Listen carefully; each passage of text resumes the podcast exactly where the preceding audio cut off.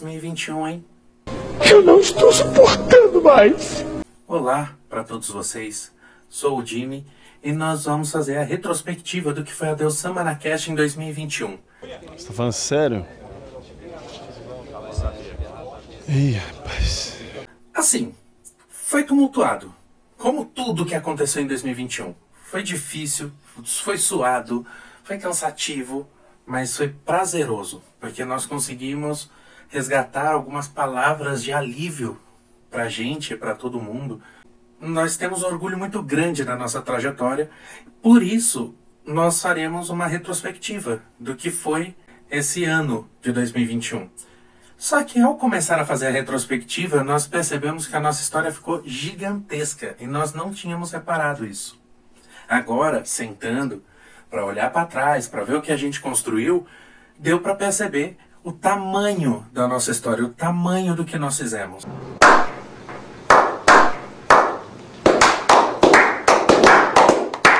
Por isso, nós vamos revisitar alguns momentos que passamos aqui na Deus Cast. Bora! Ah, já estava me esquecendo. Eu não posso deixar de falar das promoções das lojas Deus Samba.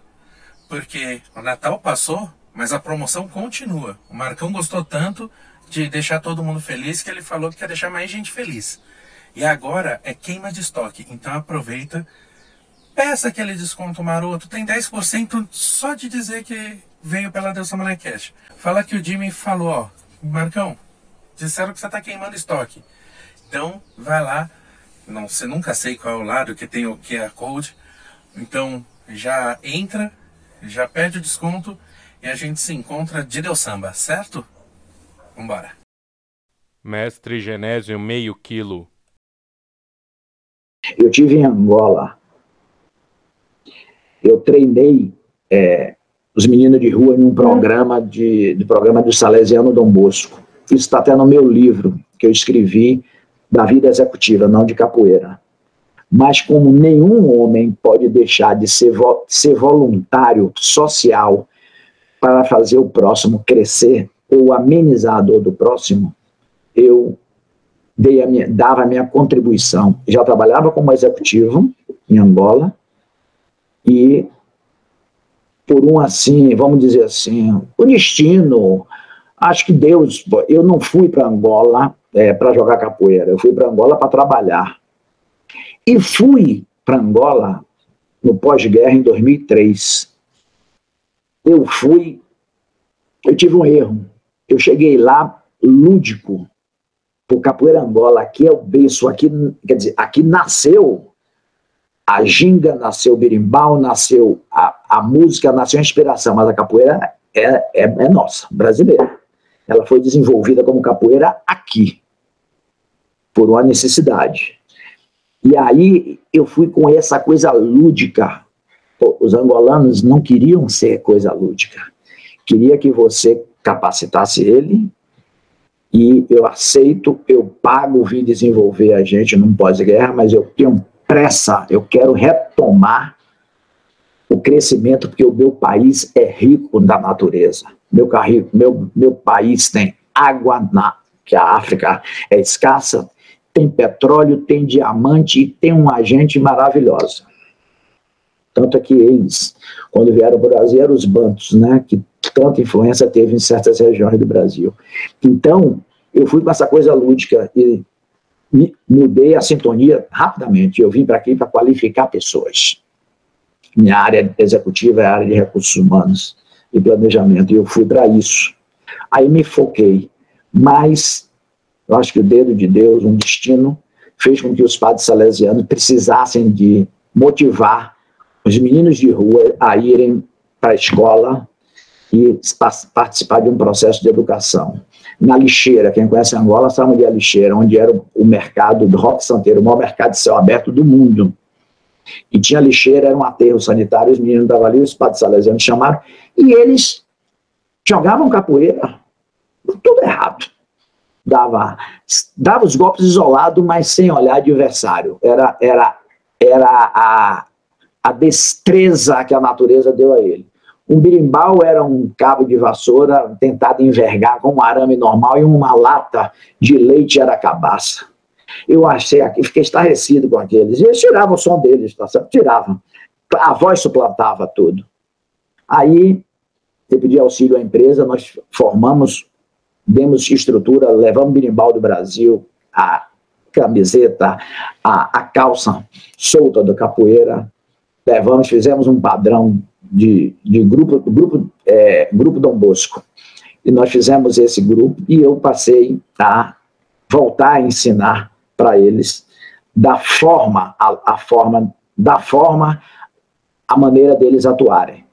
E aí ficou pesado para mim, eu consegui um patrocínio da empresa e levamos o mestre Biro, que é de Campinas, e ele ficou lá, passou lá oito meses em Angola, treinando esses meninos, e hoje Bola 8, que é um dos nomes de, do, do que mais cresceu na capoeira, hoje é contramestre e tem uma boa atuação. Diego Silver.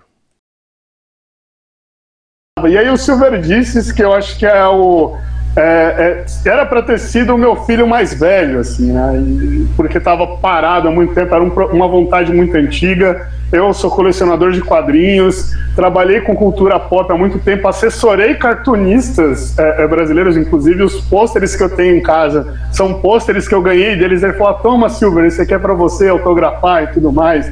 É, é, então tem, tem todo esse lado de ser nerd desde sempre e aí tirar isso do, do, da gaveta com a, como eu brinco com a, produ com a produção da minha filha, né? Porque inclusive Nossa. o nome Silver Disses, quem deu foi ela, não foi eu. Eu não sabia que nome dar. E aí um dia ela virou para mim, eu tava na loja de um amigo meu, que eu fui lá para conversar com ele sobre isso. Eu falei, cara, eu vou começar a produzir conteúdo, mas eu não tenho ideia de nome para pensar em montar uma vinheta, para pensar em montar um logo. Não tinha nada disso. E aí ele tava, os dois quebrando a cabeça, ela virou para mim, pai, por que, que você não chama de Silver Disses? Porque são as nerdices do Silver. E eu fiquei tipo, caraca! E ela tinha acho que nove anos, assim.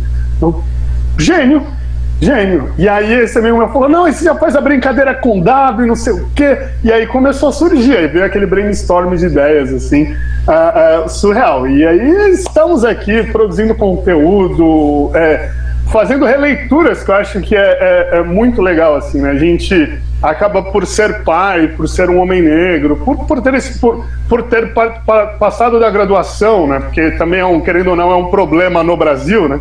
Que já é difícil muitas pessoas chegarem na graduação e aí você continuar estudando e acabar criando senso críticos maiores sobre vários problemas sociais é muito interessante. E quadrinho, querendo ou não, é crítica social. Né?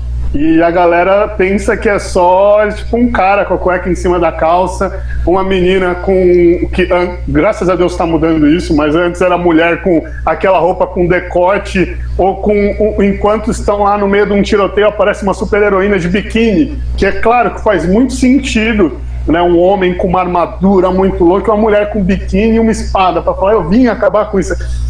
É, para muita gente, é, quadrinho é isso, mas não, quadrinho é muito mais do que, do que a gente acaba enxergando numa capa. DJ Puff. Ela falou, ela, traba ela trabalha numa puta multinacional. Ela falou que tem pessoas negras lá de pele clara que, que, que não se reconhecem como pessoas negras. A partir dessa conversa, eu tive uma reflexão sobre o assunto e, espere, e vou esperar ele se definir o que ele acredita que é. Mas não vou deixar de, de, de, deixar ele se envolver com a minha cultura, com a nossa cultura, com a cultura que a gente escolheu para nós, né? Que a gente tem muito nome também que renega, né? Vocês sabem disso, vocês sabem disso. Ah, tem um cara, um cara que, inclusive, tem uma instituição aí, que Palmares, que acha que ele é.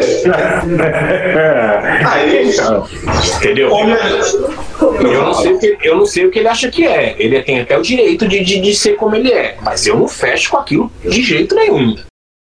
Daniele Aragão.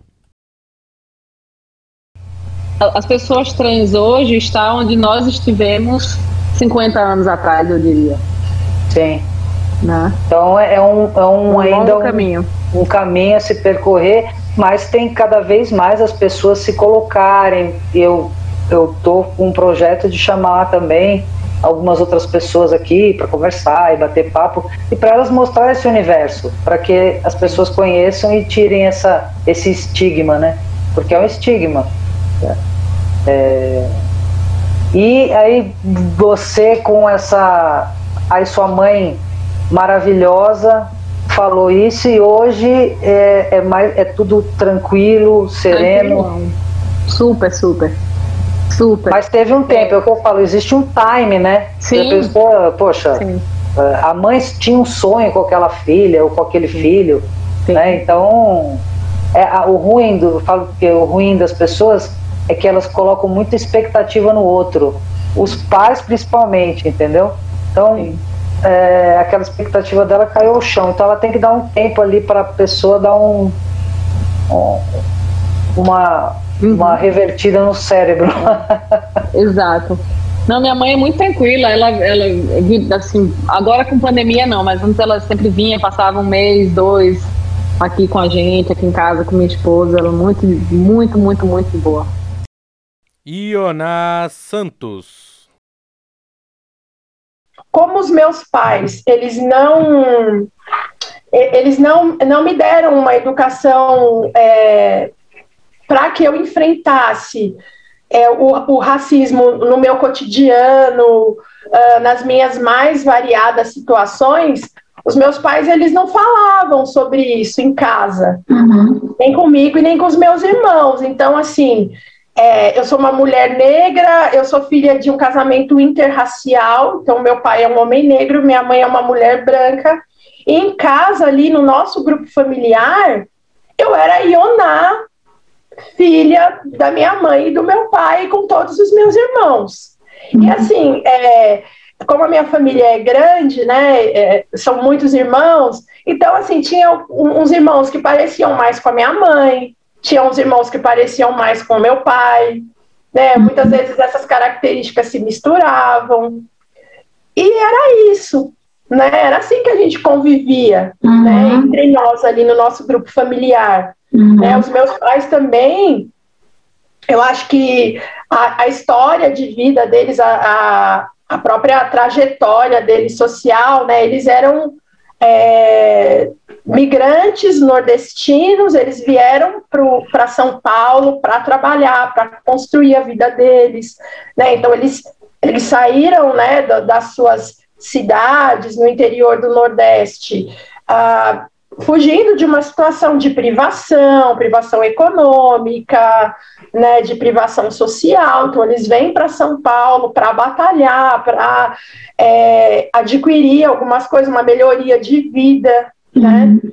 Eles pegam uma época também no, no, no, Brasil onde não podia se falar sobre uhum. racismo, né? É. Durante a ditadura militar, não podia se falar é, sobre racismo. Né? acho que isso acabou respingando na, outra, na, na, na, nossa geração, né? Que não se podia falar sobre nada e você, você não refletia também e e, você, e aí as pessoas carregavam, né?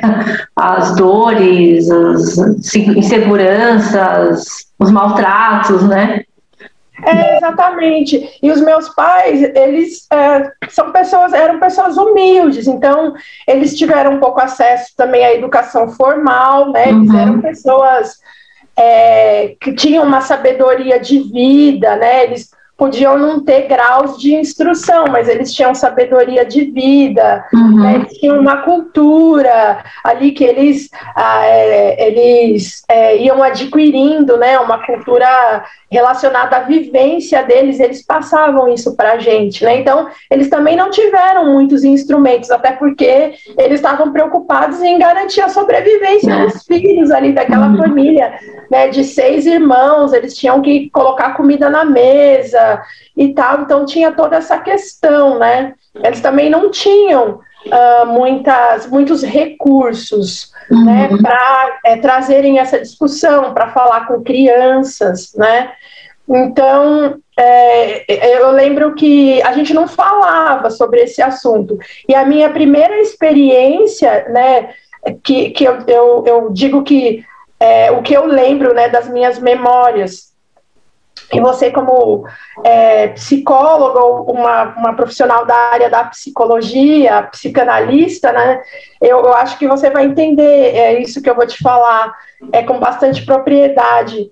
Foi só no meu processo de terapia, né, de análise, que eu vim entender, né? Você perguntou para mim, ah, você entendia que era racismo? Não, eu não entendia que era racismo. Uhum. Eu só vim entender isso na idade adulta. Aí, na idade adulta, através da psicanálise, através do processo terapêutico, eu fui voltar na minha infância, eu tive uhum. que voltar para aquela eu na criança e rever todas aquelas situações que eu naturalizei, eu internalizei aquela violência, né? E eu não sabia nomear, então isso me fez um, um mal psíquico muito grande, porque quando você não sabe nomear as coisas, é muito difícil de você é, lutar contra uhum. elas ou até pensar numa estratégia de ação. Né? Quando você não nomeia, você não fala nada. É, né, para onde vai esse sentimento, né, que foi é, produto de uma violência? Isso vai para onde, né? Uhum. Você faz o que com isso?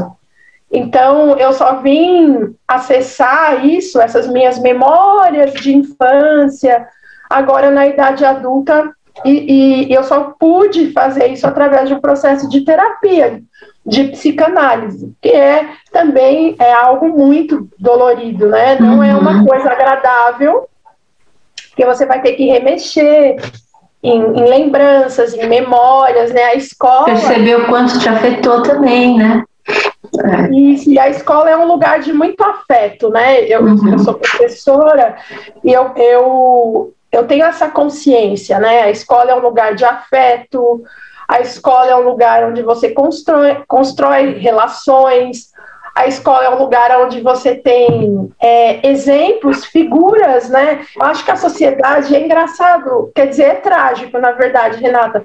A sociedade brasileira ela tem um, uma visão muito cruel com o professor, né? Porque nós, uhum. professores, ou, ou nós somos heróis, e aí a gente tem aquele papel messiânico, né? Nós somos é, pessoas assim com poderes extraordinários, ou nós estamos no outro extremo, né? A gente também não tem importância nenhuma. E aí, sabe, ah, é só uma professora, né? Que, que importância isso vai fazer? Uhum. Então, a gente fica é, nesses dois extremos, e isso é muito ruim. Né? Conforme né? convém, né? Você é um outro conforme convém, né? Conforme convém a, a, essa sociedade ainda, essa sociedade neoliberal, né, que tem uhum. todo um projeto de ataque à educação, né, de ataque ao, aos próprios direitos, né, e aí a gente pode até pensar nos professores enquanto uma categoria né, de trabalhadores e trabalhadoras, né? Então, uhum. como essa categoria também vem sendo atacada, e aí a gente pode pensar em perdas do ponto de vista de direitos trabalhistas e tudo mais. Uhum. Então, a escola é um lugar muito importante. Os Cariri Chocó. Da sala de aula, muita criança, ela só conhece os livros, é, é pelas histórias que contaram, uma história mal contada, falar a verdade, e pela televisão. E, e ela mesma nunca é, presencia um, uma cultura indígena próxima a ela. Por isso que esse trabalho da gente é muito importante dentro, dentro da sala de aula. E falar um pouco do nosso conhecimento hoje. Até nós, quando chega nas escolas, é, com roupa assim, como nós estávamos na live, Muitas crianças ela fica admirada. Quando chega de carro, ela fica admirada.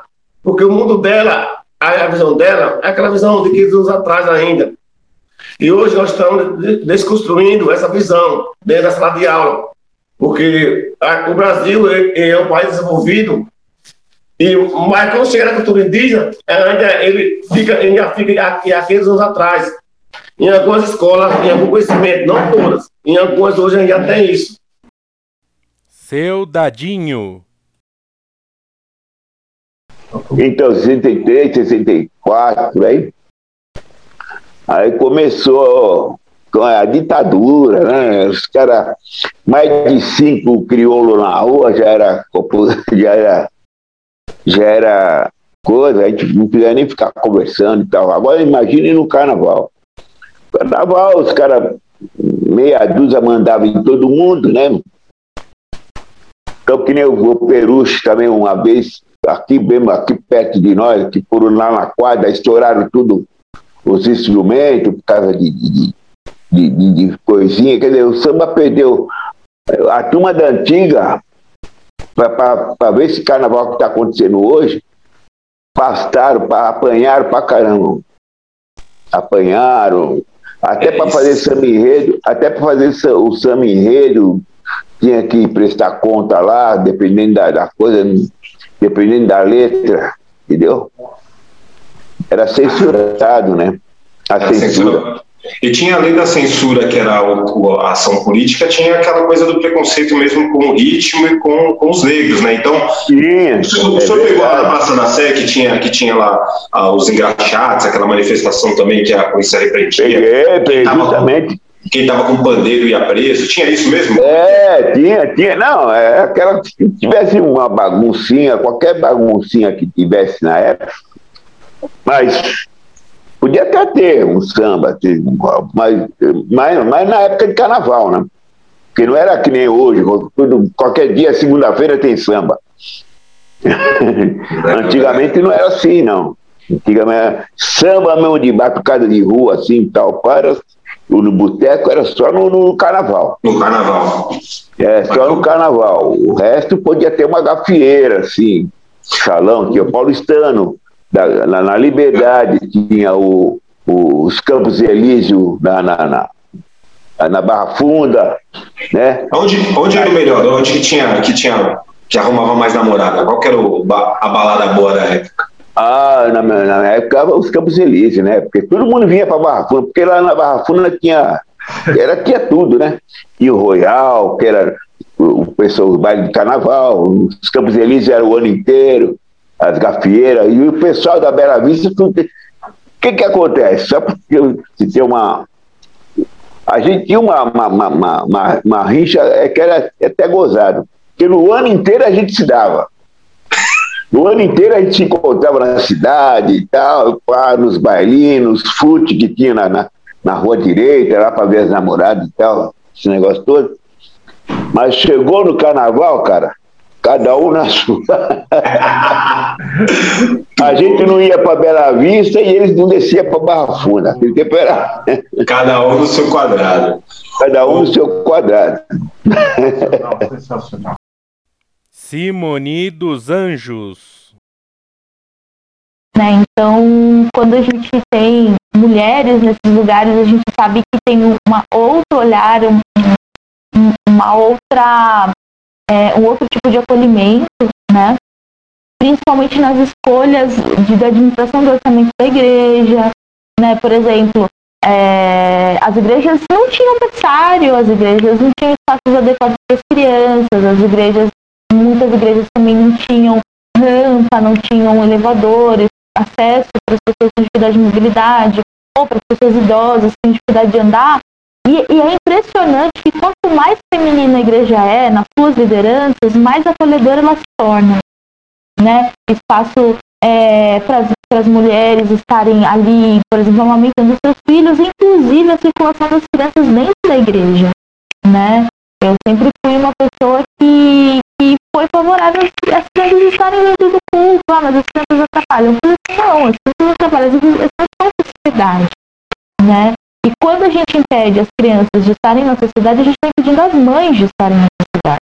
né? Então, quando a gente impede que. A, quando a gente acha que a mãe que tem um filho pequeno tem que ficar em casa cuidando do filho e não tem que trabalhar, ou que não tem que ir para a igreja, não tem que estudar, né, para que essa criança não atrapalhar as pessoas, a gente está, enfim, influenciando que ela não diz os seus direitos dela, né? Então, essa é uma luta muito grande, porque em muitas igrejas evangélicas não tinha ordenação de pastoras. Ainda tem igrejas hoje conservadoras que não têm ordenação de pastoras. Como a própria igreja é, católica não ordena mulheres ao, ao, a- ao ofício de ser padre, né? Que no caso das mulheres existe madre, mas a madre é uma posição inferiorizada. Ela não tem os mesmos direitos é, que, um padre tem, né?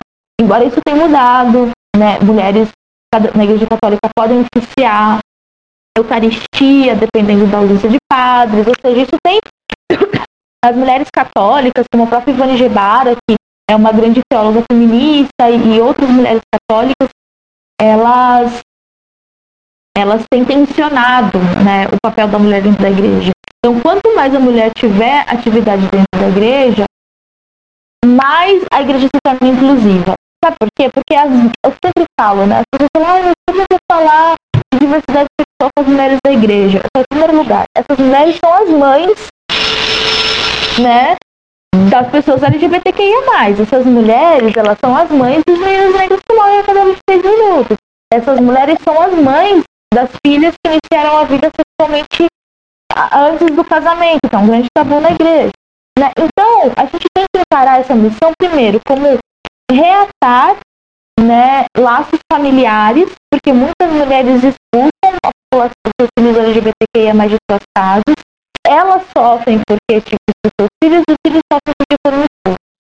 Então, a gente está fazendo primeiro, a gente tem que trabalhar o reatar dos laços, né? Porque, gente, nós temos de mulheres católicas e evangélicas no Brasil, é, negras, né, são contadas mulheres brancas, são 44 milhões. Se nós temos 44 milhões de mulheres católicas ou evangélicas negras, provavelmente elas pariram muitas pessoas LGBTQIA+, pelo menos 10%, porque 10% da população brasileira é LGBTQIA+, elas pariram pessoas que vão ser ateias, elas pariram pessoas que vão ser dirigentes matrizes africanas, ou seja, elas pariram essas pessoas. Vocês querem argumento melhor para trabalhar esse tema com as mulheres, né? Então, a igreja, e a gente sabe que as mulheres, elas foram abrindo caminhos para as lutas que vieram, né? As mulheres, a, a luta feminista abriu para se discutir a questão LGBTQIA+, porque quando você, quando as mulheres ocupam os espaços, os nossos filhos ocupam junto com a gente, né? Então, a gente vê grandes exemplos como as Mães pela Diversidade, que é um coletivo super potente de São Paulo, e justamente fala disso. Olha, nós somos as mães dos filhos que vocês querem matar. Né? Nós temos as mães de maio, que são as mulheres que lutam por todos os seus filhos que foram assassinados por terrorismo do Estado. Né? Então, eu, eu acredito muito na conversa com essas mulheres que são mães dentro das igrejas católicas evangélicas, né? Eu acredito muito na potência desse diálogo horizontal, desse diálogo que é cheio de vida, que é cheio de, de amor, né? Porque é muito triste, e eu já tive a chance uma vez, espero que eu tenha mais até o, né, até o fim da minha vida, de ver uma mãe que acolheu um filho LGBTQIA+, que ela tinha expulso de casa depois que a gente teve uma longa conversa com ela.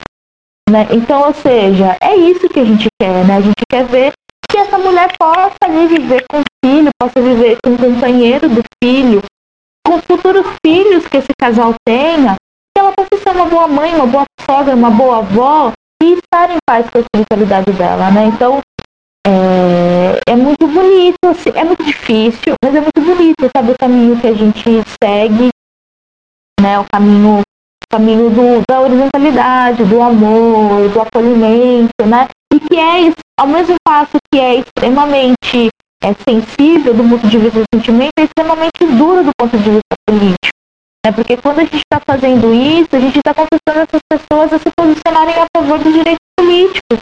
Né? Quando você senta numa, numa roda de conversa com mulheres periféricas e falam, vocês acham certo que a polícia faz com quando ela chega, quando ela chega aqui? Não.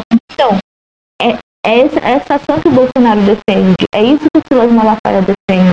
Eles estão defendendo isso. É isso que a gente vai concordar, né? Então, é, é, eu acho que é possível esse diálogo, eu acho que é, ele não é fácil, ele não é rápido, mas ele é possível ele precisa começar, né? Então, e, quando, e muitas vezes mulheres assim, é, de muito assim, senhoras, né, de 65, 70 anos, elas é, perguntam coisas mas o que é clitóris, o que é orgasmo, o que é... Então, ou seja, olha só, o que a igreja está roubando dessas mulheres, principalmente na Né? É, é, então a gente luta para que a, as próximas gerações não tenham que passar por isso. Não tenham que passar por todo esse peso, não tenham que passar. Isso é extremamente político, isso é extremamente se posicionar, isso, é, e isso também é, é ser fora Bolsonaro, isso é ser a favor dos direitos humanos. Mas com um diálogo horizontal que possa ser acolhido por essa população religiosa. Né? Entender que a gente está do mesmo lado, que a gente está do mesmo time, por mais que a gente tenha escolhas de vida diferentes. Né? Então, na verdade, eu acho que tem que ser apresentada para essa população hoje é, religiosa no Brasil é que não se trata de trocar um peso por outro peso. Se trata de tirar o peso e possibilitar que as pessoas escolham, desde se vão interromper a gestação, desde se vão ou não professar uma fé, que possam se casar é, no casamento igualitário, que possam, enfim, ter uma possibilidade de direitos que são negados porque elas não, não se comportam como uma moralidade de uma única religião quer. Né? Mas isso não significa que essa moralidade vai deixar de existir. Isso significa que pessoas que não acreditam nessa moralidade não serão obrigadas a seguir essa moralidade para poder acessar os direitos. Keila Guedes. A única lei que nós temos aplicada hoje a pessoas LGBTI, LGBTQIA+, é a lei do racismo, que é a 7.716 de 89. Mas ela não é aplicada a nós porque teve uma alteração no Congresso Nacional. Porque, vamos dizer assim, os congressistas, né, senadores e, e, e deputados federais resolveram fazer uma alteração e incluir orientação sexual e identidade de gênero na lei. Não. Nós temos inúmeros projetos de lei no Congresso Nacional e nenhum passa porque a bancada evangélica tem 200 pessoas e eles simplesmente não aprovam nenhuma lei. Ah, Keila, a lei reconhecendo o direito a casamento? Não. A lei reconhecendo o direito à pensão? Não. A lei reconhecendo o direito à adoção? Não. A lei reconhecendo licença maternidade para casais? Não. E a gente se apega então a quê? A Deus? Aí, ó, ó, ó. A gente, a, gente, a, gente, a gente se apega, a gente se apega a Deus ou ao universo, ao que você crê, para pedir para o Supremo Tribunal Federal continuar exatamente com essa mesma mentalidade que ele tem. Porque os direitos que a gente tem hoje foram concedidos por, decisões do Supremo Tribunal Federal. Porque algumas decisões do Supremo Tribunal Federal têm o que a gente chama de efeito vinculante. Ele vincula todos os órgãos e todas, toda a sociedade. Então o Supremo vai lá, decide e fala assim: olha, isso aqui tem uma repercussão geral, ou seja, tem um efeito social muito relevante. E aí foram decisões como a decisão quando o Supremo Tribunal em 2011 reconheceu que uniões entre pessoas do mesmo sexo são entidades familiares, o Supremo falou assim: olha, isso aqui tem uma relevância muito grande. Existem inúmeros casais LGBTs no Brasil e eles não estão tendo reconhecimento, não pode. A nossa Constituição diz que todos são iguais perante a lei. Então, se nós, se nós, nos apegarmos à nossa Constituição, é, é, como nos Estados Unidos. Eu não sei se você já viu, um, é, acho que é no Netflix, é, é, no Netflix, chama EUA, United States, United States America.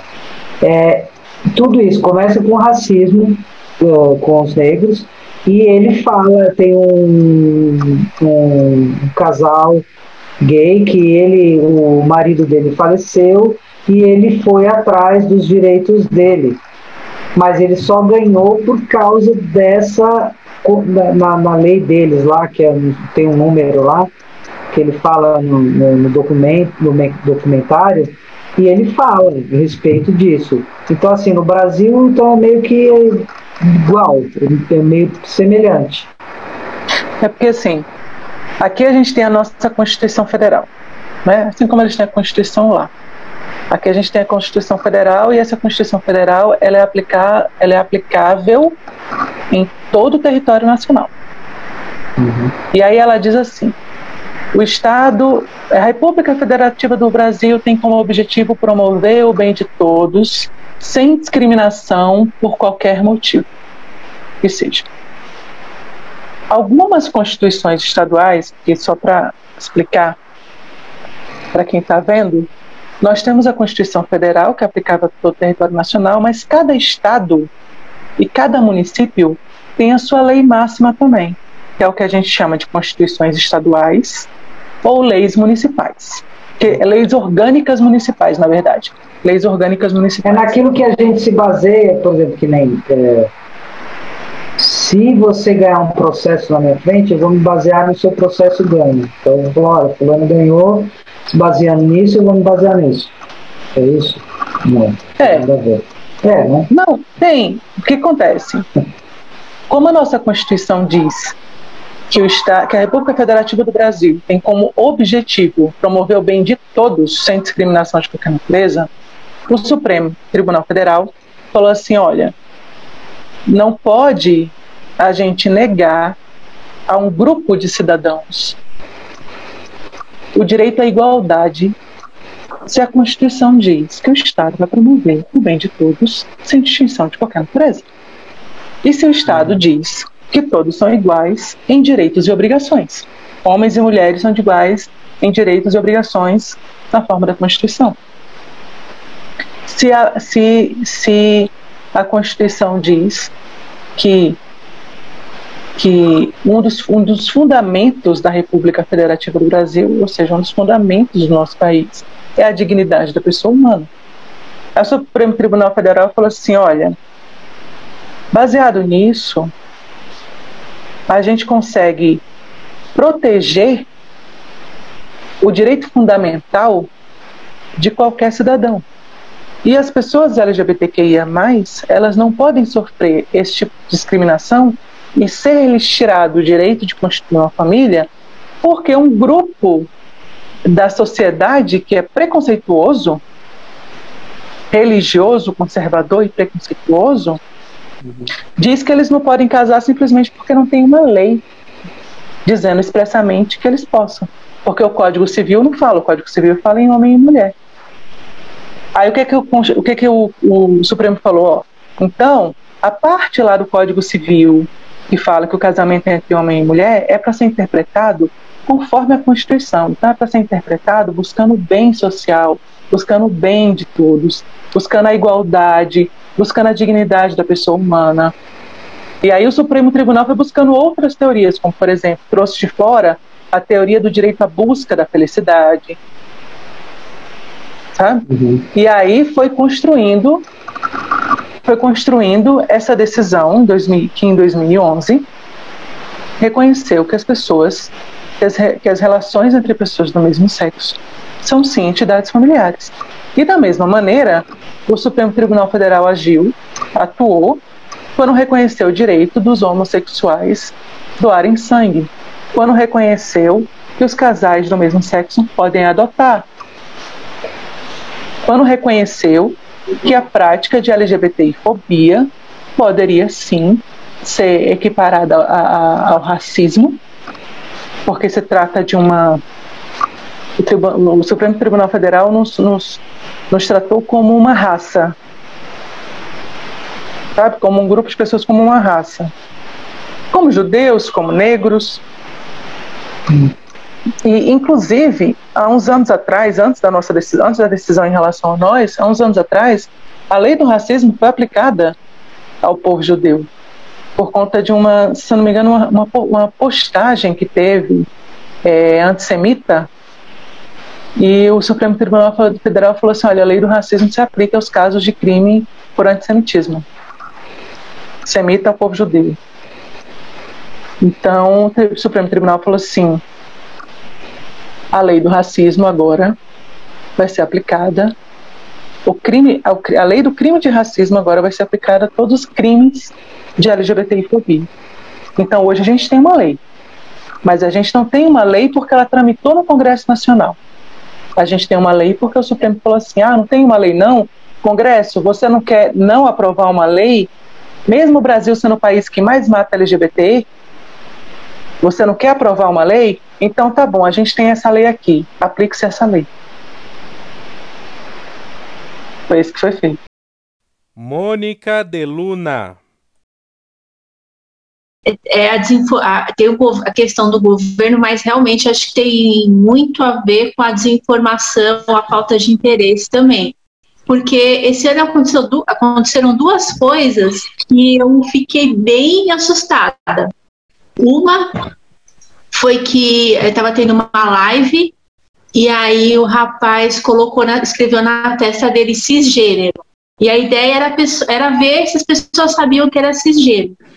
E muita gente não sabia o que era, inclusive um senhor começou a falar que era um absurdo ser cisgênero, cisgênero né? O, o, o senhor Tava era. falando dele mesmo. Ele achou um absurdo. E a outra coisa que eu fiquei abismada é que a gente colocou no nosso, no nosso Instagram o significado do, da sigla, né? Porque, é, assim, vai, é, mudou, é muita sigla, né? Então a gente pôs como informativo. E aí vieram é, me, me falar que achavam uma bobagem, que a, gente, que, é, a comunidade estava lutando errado, que não fazia sentido. Então, assim, a, a, pessoa não procura saber, não se informa, não, não, não tem o um mínimo de, de cuidado e vai julgando. E às vezes nem sabe o significado. Então, eu acho não, que sabe, tem é, na minha época, na minha época só era é, GLS. gay, lésbico simpatizante. Agora já tem um monte de letras que a Mônica, que ela pode explicar isso para gente, é. é. porque assim, mesmo atuando, estando na comunidade, é, e mesmo o pessoal da comunidade tem muitos como, assim, pessoas um pouco mais velhas, né, mas, é, e que não se atualizam, como a Renata falou, que a pessoa cisgênera, ela, elas cada, o cara não o problema é você não saber, tudo bem. O problema é você você bater né, na tecla o que você não sabe o que é, você querer falar o que você não sabe, né? É. Então, Renata, é importantíssimo sabermos a questão das siglas, principalmente porque são tantas as críticas, né? As pessoas dizem, nossa, mas cada hora tem mais uma letra, daqui a pouco está o alfabeto inteiro. Esse, antes não tinha nada disso, agora tudo é letrinha, tudo é mimimi. Então, é, mas é muito bacana entender o motivo pelo qual vem surgindo mais letrinhas, entender o motivo pelo qual cada uma dessas letras representa uma parcela de pessoas, uma parcela de, de individualidades. E hum, é um barato isso, porque no Brasil, essa questão da sigla destinada a elencar pessoas inseridas no contexto de é, sexualidade e de identidade de gênero diferente do dito normal, né? Começa na década de 70. Então, lá na década de 70, surge um primeiro movimento e eles criam é, o MHB, Movimento Homossexual do Brasil. E lá alguns poucos ativistas já começavam a discutir questões relacionadas à vivência dessas pessoas. A gente não pode esquecer que é uma época de ditadura militar no país, então era tudo muito mais é, sucinto, muito mais segredo, muito mais escondido. Mas mesmo assim, nós vamos ter pessoas que protagonizam essa história da, da diversidade em nosso país. E com o passar do tempo, essa sigla ela evolui e ela chega no GLS, que a querida Marta falou, que são os gays, lésbicas e simpatizantes. A princípio, porque as próprias lésbicas reclamaram, as mulheres, né, reclamaram que no MH do Brasil, elas ficavam meio que invisibilizadas, embora, embora homossexuais, por serem, serem mulheres que amavam e se relacionavam com mulheres, elas não apareciam. Então surge a GLS, mas a, a sigla GLS, ela também não vai contemplar as pessoas com gênero diverso, né, com outra identidade de gênero. Então, nós já vamos ter ali por volta da década de 90, 1993, mais ou menos, após algumas conferências encontros de ativistas, a sigla se transformando em GLBT, gays, lésbicas, bi e transgêneros. Depois, mais um pouquinho evolui, as mulheres é, na, naquela vontade de maior protagonismo e tudo mais, é feita uma conferência, e nessa conferência se estabelece que o L seria a primeira letra da sigla, dando essa passagem às mulheres e também por conta de todas as outras opressões pelas quais as mulheres passam, independente da sua sexualidade. Então, a sigla, em 2008, depois de um seminário nacional, passou a ser LGBT, certo? Beleza. Ocorre que hoje, pelo menos na em estudos acadêmicos e na OAB, quando a gente vai fazer alguma coisa oficial, geralmente a gente usa a sigla LGBTI mais. Por quê? Porque são várias as outras letras sobre as quais nós já vamos falar. Entretanto, fica mais didático e mais curtinho, mais fácil para incorporar. Embora seja mais fácil e mais didático, ela é menos inclusiva, menos abrangente, menos dá menos visibilidade o mais incorporaria todas as outras diferenças de orientação sexual e de identidade de gênero. Deixa eu te fazer uma pergunta, te interromper um pouco.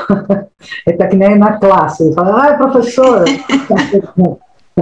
é LGBT e que esse que é de queer e A, não é? E, é, então. Queer, né? Aí vem o seguinte, Marta, porque Seria muito mais fácil se nós falássemos diversidade sexual e de gênero, certo? Mas para isso as pessoas teriam que saber o que, que é esse, essa tal de orientação sexual e o que, que é essa tal de identidade de gênero. Porque, embora estejam agrupadas numa mesma sigla e numa mesma questão de diversidade, tratam de situações completamente diferentes, inerentes à nossa existência enquanto seres humanos. Então, só para a gente, para depois voltarmos no assunto da sigla, é importante que nós entendamos que cada um de nós, quando nasce, já nasce com uma bagagem genética que vai dizer qual que vai ser a tua orientação sexual e qual que vai ser a tua identidade de gênero. Isso é, é único, é exclusivo, nós somos geneticamente exclusivos, cada um de nós. Então, o que, que acontece? Muito orientação sexual com identidade de gênero. Isso, porque a orientação sexual, Marta, é por quem a gente tem tesão, é por quem a gente se atrai afetiva, emocional ou sexualmente. Isso é a nossa orientação sexual. Então, a nossa orientação sexual ela é preponderantemente considerada sobre três aspectos. Ou ela vai ser uma orientação sexual hétero, né, que seria no caso a heterossexualidade, o que, que é isso? Eu, no meu gênero feminino, tenho atração afetiva, atração sexual por uma pessoa de outro gênero, do gênero masculino. Então, isso seria a heterossexualidade. Se eu sou uma mulher né, gênero feminino, e tenho atração por outra mulher, por outra pessoa do gênero feminino, feminino, essa orientação sexual seria homossexualidade. Mas também existem aquelas pessoas que sentem atração por ambos os gêneros, tanto por pessoas do gênero masculino ou por pessoas do gênero feminino. São as chamadas pessoas bissexuais ou bissexualidade. E por aí a gente vai, porque nós temos também as pessoas pansexuais, que já seria um além dessa bissexualidade. São pessoas que podem sentir atração por quaisquer pessoas, independente de suas orientações sexuais ou independente das suas identidades de gênero. A e, pessoa aberta, né? Isso. e as pessoas confundem, acham que pansexual é aquela pessoa que se relaciona com animal, com objeto, com é. árvore. Gente, não tem nada a ver. Então, a orientação sexual tem a ver com a nossa atração. Nós não escolhemos, por isso, que gente, por isso que é errado falarmos opção sexual. Não, nós não temos opção sexual. Nós temos uma orientação sexual. Cada um que vem ao mundo é, é diverso, cada um vai ter um direcionamento com relação à sua orientação sexual. Agora, com relação à identidade de gênero, ela não tem a ver com a parte sexual, ela tem a ver com a parte como nós nos auto-reconhecermos, como nós nos auto-identificamos. Eu, Luna, sou mulher, me identifico com o gênero feminino, eu sou feminina, certo? Eu é, nasci assim e prossegui assim. A essas pessoas nós damos o nome de pessoas cisgênero, ou seja, são aquelas pessoas que quando cada um quando nasce lhe é atribuído um sexo biológico, né? Então olha lá, se a criança tem a genitália masculina, se ela tem pênis, ela é considerada um menino e a sociedade vai ter expectativas de gênero masculino para ela. Se essa criança nasce com vagina, ela é considerada uma menina e a sociedade tem expectativas de gênero feminino para essa criança. Quando esse sexo biológico, ou seja, essa genitália dessa criança, vai coincidir com a maneira como ela se auto se identifica, seja na infância, na adolescência ou na fase adulta, nós dizemos que essa pessoa é esse gênero. Ou seja, tanto a parte do sexo atribuído, né, do gênero atribuído no nascimento, ai, tem pererequinha, tem vagina, é menina, atribuíram um gênero feminino para ela. Se ela cresce e se percebe assim mesmo, beleza, fechou. É uma pessoa cisgênero. Acontece que às vezes esse gênero atribuído no nascimento, em decorrência dessa genitália dessa criança, não coincide com a maneira como ela se auto-percebe durante a vida. Isso já desde criança já desde criança. Então, uma criança que nasce com pênis, por exemplo, mas é pra, na cabecinha dela, na maneira dela se identificar, ela é uma menina, ela é uma mulher, ela, ela tem expressão de gênero feminino. Então, quando esse sexo ou gênero biológico não coincide com a sua concepção íntima, pessoal de gênero, nós dizemos que essa pessoa é transgênero. Mas nós também temos mais leques aí, porque quando é, dentro dessa questão de pessoa transgênero, nós vamos ter as travestis, nós vamos ter mulheres transexuais, homens transexuais, pessoas bigênero, Pessoas gênero fluido. Nossa, aí já deu um nó, já deu é, nó. porque são pessoas que, por exemplo, tem dia que ela se acha feminina, tem dia que ela já se acha mais masculina e ela transita, ela tem essa fluidez entre os gêneros. Pessoas a gênero, ela não simplesmente ela não gosta de ser considerada nem masculino nem feminino, ela se considera um ser a gênero. Então, está dentro dessa identidade de gênero. Então, quando a gente só voltando para a sigla, quando a gente percebe, né, vamos falar todas as possíveis letrinhas, LGBTQIAP+. O mais ainda poderiam ser tantas outras letras, de tantas outras possibilidades. Mas não é porque a gente tem mimimi, não é porque a gente quer inventar coisas novas. Gente, porque cada pessoa é diversa. Então nunca vai ter uma sigla com letras suficientes, porque eu não sou igual a Renata, a Renata não é igual a Marta, eu não sou igual a Marta, e assim sucessivamente. Então a gente vai incorporando na sigla as letrinhas, para quê? Para dar visibilidade, para que as pessoas falem, nossa, que nem a Marta perguntou agora, queer, queer, o que, que, seria esse queer? A letrinha Q e a letrinha I e a letrinha A. Então, a partir do momento que a gente engloba essas outras identidades e que a gente traz outras letras para a sigla, a gente traz a possibilidade de informar, a gente traz a possibilidade de educar pessoas para as diferenças, para as diversidades sexuais e as diversidades de gênero. Então, nós vamos ter o L de lésbicas, mulheres que amam mulheres, nós vamos ter o G de gays relacionados aos homens que amam homens, nós vamos ter a letra B, referente às pessoas bissexuais, pessoas que sentem atração e podem se relacionar tanto com homens quanto mulheres. Nós vamos ter a letra T, que são as pessoas transgênero, e dentro dessa, desse T, nós não podemos esquecer das travestis, que são homens, né? São pessoas que nasceram com pênis, mas assim se auto-reconhecem, se autodeterminam enquanto mulheres, independentemente de terem operado ou feito qualquer cirurgia para readequação da genitália, então independe disso, ela pode continuar muito bem com a sua genitália masculina, mas se expressar é, com gênero feminino, são as travestis, tem as mulheres transexuais que fazem, já podem ter feito ou não tratamentos hormonais, procedimentos cirúrgicos, tudo para que tenha uma maior passabilidade, ou seja, tenha uma aparência como ela se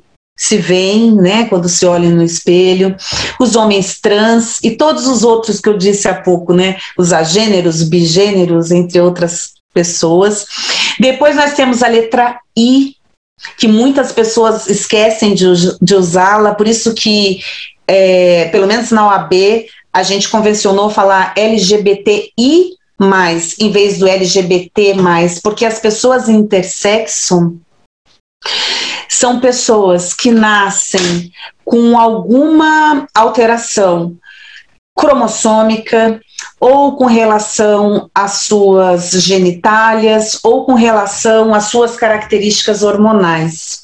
Então, algum, são Antigamente as pessoas falavam, ah, são os hermafroditas, mas considerar a pessoa intersexo como um hermafrodita é muito pouco, porque essa é uma das possibilidades, e esse nome já é totalmente ultrapassado.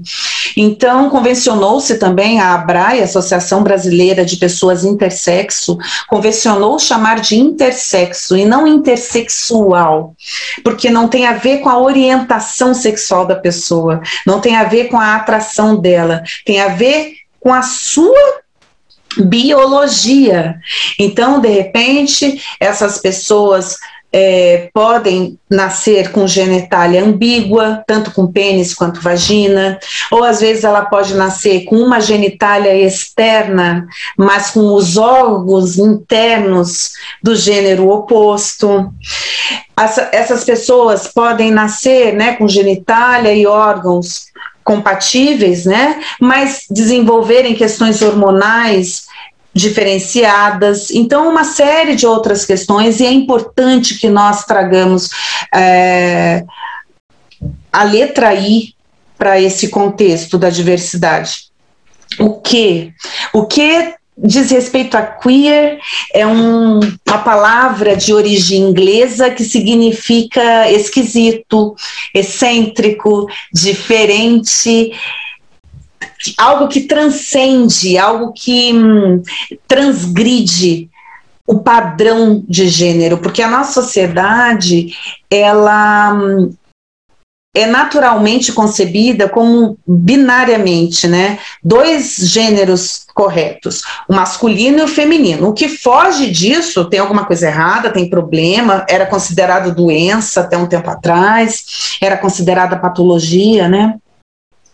Então, o queer, ele já era utilizado lá entre os gringos de uma maneira bastante pejorativa, falava, chamava a população assim, e acabou com a Judith Butler na década de 90 e os estudos sobre a população, né, e a teoria queer acabou, acabou democratizando esse conceito, então ele, ele vem também. Aí tem uma discussão dizendo que queer não é identidade, é, né, teoria, mas enfim, tá aí na sigla. É, o A diz respeito às pessoas assexuais, porque também tem pessoas que não têm atração sexual, podem se re se relacionar romanticamente, pode se relacionar de outras formas, mas os assexuais né, é, não tem vontade de se relacionar com ninguém, não tem essa necessidade. Então, e também sofrem por isso, porque a gente vive numa sociedade que fala: nossa, mas você não namora? Nossa, mas você já transou? Você não transou ainda? Nossa, mas... então é uma cobrança, uma coisa horrorosa, como se só a vida sexual da pessoa prevalecesse em, em detrimento de todas as outras vivências. E por último, a P, que é relacionada às pessoas pansexuais, sobre as quais eu já falei um pouquinho né? E são aquelas pessoas que amam pessoas. Independe de orientação sexual, independe de identidade de gênero, bateu o match ali, estamos juntos, estamos pegando, né? Vamos ficar porque não tem problema nenhum.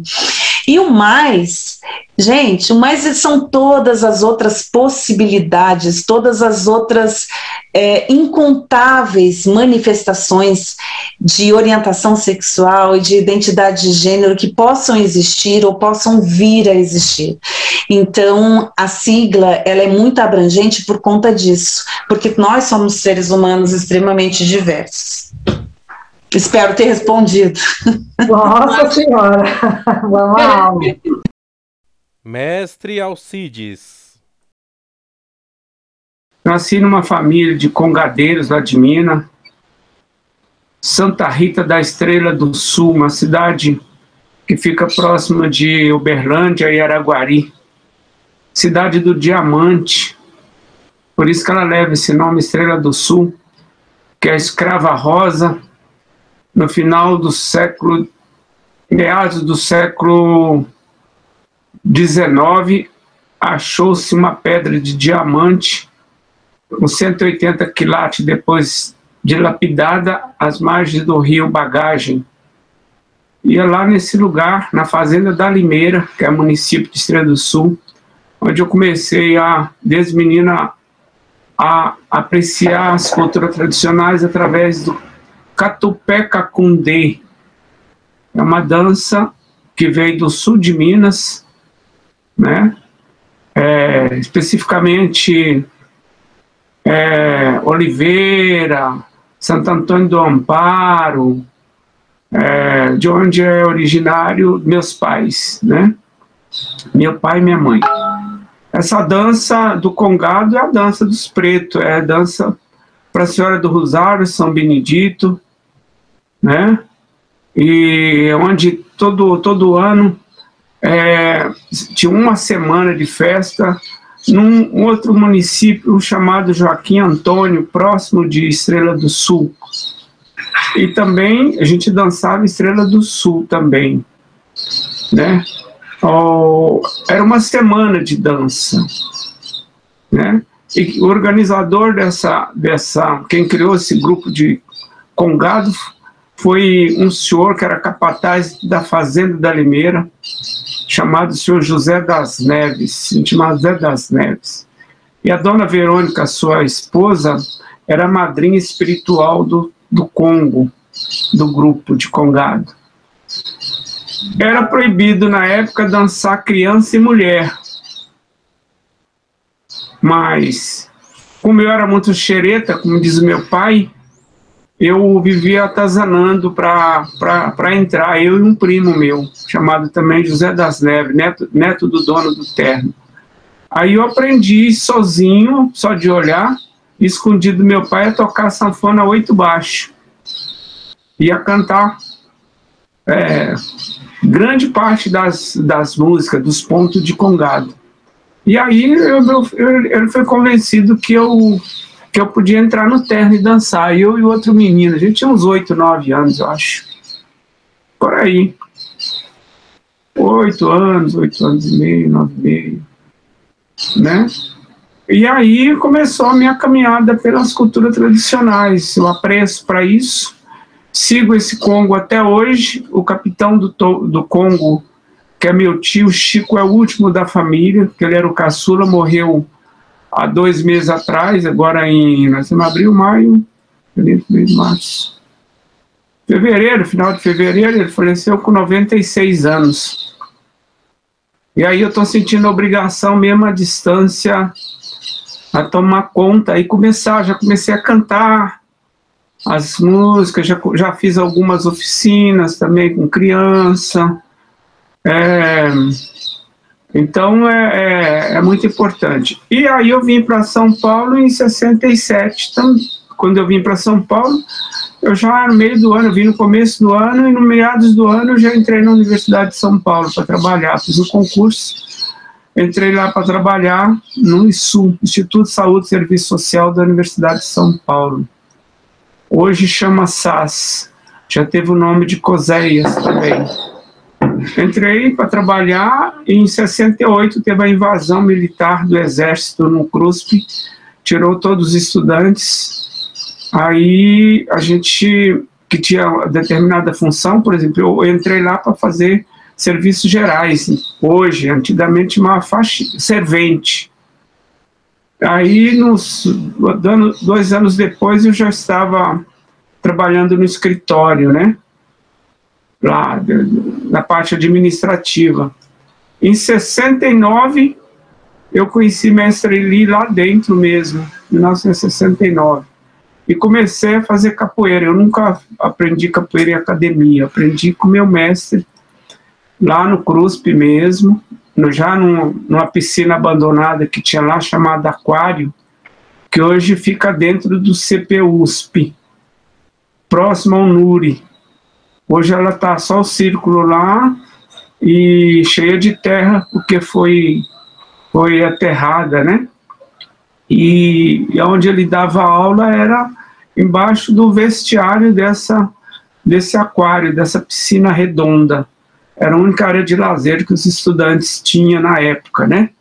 Eu já estou falando em 69, 70, né? E como era a época da ditadura, a gente era muito abordado pela polícia, porque na época a polícia que era tomava conta da, da entrada no, da universidade. E funcionário como eu tinha uma carteirinha, além da, da carteirinha da Universidade de São Paulo, eu tinha uma carteirinha do Exército para entrar. A gente tinha uma carteirinha, um, uma carteirinha mesmo, emitida pelo Exército, simplesinha, que chegava e apresentava para o policial para gente, para poder a gente ter acesso a vários lugares, né, da universidade. São, são detalhes que muita gente não sabe, né? E aí eu fui fui treinando, nunca tive intenção de me de viver de capoeira, me profissionalizar de capoeira.